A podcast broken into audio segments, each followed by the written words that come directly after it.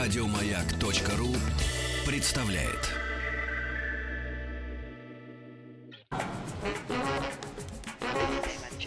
Так, Ант- Антон Долин, в Канну мы отправляемся Да, же, да, да, да, да, да. Хорошо быть кинокритиком, правда? Не очень. Хорошо быть успешным кинокритиком, Я человек как завистливый, но Антон тут Долин. завидовать нечему, как говорил Остап Бендер. Антон, Алло. Здравствуйте, ребята. Привет. Алло, алло. Да, здорово. Привет, как ваши дела? Да, Отлично. ничего. Как у тебя, Скажите, что Антон? Москва? Ну, Москва? я скучаю по дому уже, разумеется. Вы же понимаете. Мгм. Понимаем, Антон. Ты не волнуйся, мы там устраиваем Вот. вечеринки каждый вечер. Дымные, с пивом, с А, водкой. ну, Хата не палена, говорим. Долин на кан- сомневался. в Канну Ну, ехал. надо- Да, я знал, что так, так и будет, конечно. Да. Ну как, Вот, перестали а, ну- обсуждать фильм Триера? Ну, перестали, потому что здесь же, вы понимаете, события постоянно происходят, все время что-то новое, и э, ежедневно меняются, значит, темы, меняются фавориты. Вот сейчас, например, в фаворитах ходит корейский фильм, надо сказать, очень крутой, под названием «Пылающий» или «Горящий». Это э, Ли Чандон, очень хороший режиссер, автор таких фильмов, как «Поэзия» и «Оазис». Они были, кстати, в русском прокате. Он такой корейский, не знаю, Достоевский, он, кстати говоря, писатель. Еще интересная деталь, это режиссер, который несколько лет подряд в Корее был министром культуры. Вот. И, э, значит, он э, сделал картину по рассказу Харуки Мураками э, про человека со странным хобби. Он бл- благополучный человек, который потихонечку сжигает, пироман, сжигает теплицы э, фермеров, когда в этих теплицах никого нет. Вот. Ну, такая психологическая драма, виртуозно сделанная, народ аплодирует, э, в восторге и так далее. Мне кажется, в этом году американцы ничего не получат, их очень мало. Ну, я рассказывал про этот конфликт с Netflix. В конечном счете, очень мало американских участников на фестивале. А, Выходил сегодня, я видел на сцену, представляя казахский довольно средний фильм, Кири Фримо, директор Каннского фестиваля. И, По-моему, что да, его никто не спрашивал, язык не тянул. Он, тем не менее, сам говорит, да, американцев мало в этом году. Ну и что, есть и другие страны в мире, например, Казахстан. На что зал, разумеется, взрывается счастливыми аплодисментами. Все очень рады показать Америке средний палец. А Вот. э, Ну, конечно, американцы все равно присутствуют, все равно участвуют. Тут самый главный американец это Спайк Ли с фильмом «Черный клановец». Э, По-моему, я не рассказывал про эту картину.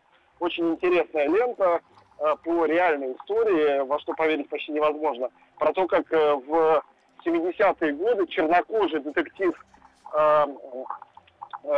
по-моему, Колорадо Спрингс, в общем, какого-то небольшого городка американского, внедрился в Куклукс-клан. Он, будучи чернокожим, внедрился в Куклукс-клан по телефону. А, они его, э, значит, приняли, разумеется, за белого расиста. Но когда э, ему пришло время забирать свою членскую карточку, он попал своего напарника, который был белый. Он был белый, но он был еврей. Напарника еврея играет Адам Драйвер, а э, черного э, полицейского играет Джон Вашингтон. Это сын Дензела Вашингтона, он вообще футболист, но и актер тоже. Такой красавец, в общем, похожий на папу. И они вдвоем там разоблачают, ну, как водится, в таких довольно пропагандистских, в правильную сторону пропагандистских фильмах, они разоблачают абсолютно тупых и нелепых этих самых э, расистов, куклуслановцев, выводят их на чистую воду. Фильм очень развлекательный, в духе 70-х годов, с диско-музыкой, афро-прическами и всякой э, борьбой за равноправие. Также в нем снялся 92-летний Гарри Белофонте, суперзвезда там, музыки и кино афроамериканского. Вот, э, поэтому, ну как сказать, развлекательные фильмы есть, но политические темы, они все равно превалируют, даже в самых развлекательных фильмах все равно всегда речь идет о политике, всегда речь идет о защите чьих-то прав. Иногда это сделано талантливо, иногда это сделано бездарно, но главное, что это все совершенно здесь не умолкает и не останавливается. А что у вас еще в программе там, Антон? Вот что ты еще ждешь? Да, потому У что мы уже завтра, теперь пообщаемся с а, тобой только на той неделе, когда, Когда ты уже вернешься. итоги да, да. Вот смотрите, э, на сегодняшний день я бы прочил, ну если все будет логично, обычно все нелогично, я бы прочил пальму одному из трех фильмов. Или картине Павла Павликовского, автора Иды, «Холодная война», прекрасная польская картина, или картине а, Алича Рорвасер, итальянской, под названием «Счастливый Лазарь», я о ней тоже рассказывал, по-моему, вчера, или вот этому самому корейскому фильму под названием «Пылающий». А, но есть еще завтрашний день, и э, осталось четыре еще конкурсные картины. Например, одна из них про каких-то бесправных детей ливанских, женщина-режиссер, опять же, это такая штука опасная. Вот. А главное же, чего я, лично я жду, и что мне кажется должно быть очень интересным, русский режиссер Сергей Дворцевой, которого, э, впрочем, казахи искренне считают казахским режиссером. Он родился в Казахстане, он там снял свой первый полнометражный фильм под названием «Тюльпан». Этот «Тюльпан» когда-то в Каннах победил в конкурсе «Особый взгляд».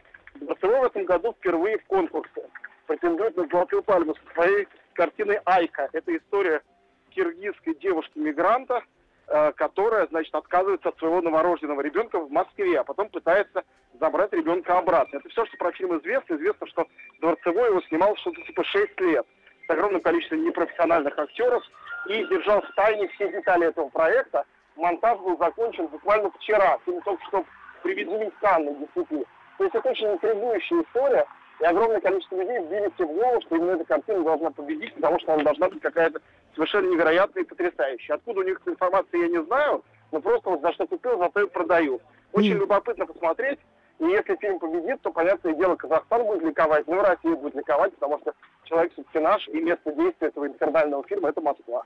Антон, а не бестактно будет спросить, а чем ты сейчас занят? Просто интершум, он вот то ты как будто на, на велосипеде едешь, то по Я мостовой. иду, э, иду по набережной Круазет в сторону следующего показа. Ага, и- Вот, и что у э, тебя? На месте не стою. А что Ну, у тебя как, на очереди? слева, э, на очереди у меня вот этот самый ливанский фильм женщины-режиссера с претенциозным названием «Капернаум». Я только знаю, что фильм о том, как мальчик 12-летний обращается в суд, э, подает в суд на своих родителей за то, что они произвели его на свет. Словами, что жизнь его так несчастна, что не надо было его рожать. Слушайте, это, это хороший, по-моему, т- рецепт такой, хороший э, способ действия. Нет? Да уж, Да, да. многие, многие могут взять на вооружение, мне тоже кажется. Да-да-да. Ну, посмотрим, э, на- настолько ли это комично на экране, как в пересказе. Э, Фильм, как я понимаю, снят в жанре высокой трагедии. А- точно на него замахивалась постановка. Ну и расскажи коротко, есть что-нибудь в планах интервью какое-нибудь сенсационное? Сенсационного абсолютно нет, но встречаюсь завтра с Маттео Гароне, замечательным итальянским режиссером. Его фильм «Догман» я сегодня посмотрел. Мгм. надо сказать, очень крутое кино. Спасибо, такое, Антон. ну, Потом расскажешь. Приезжай Расскажу в потом. понедельник, в пообщаемся. понедельник все расскажу. Давай. Еще больше подкастов на радиомаяк.ру.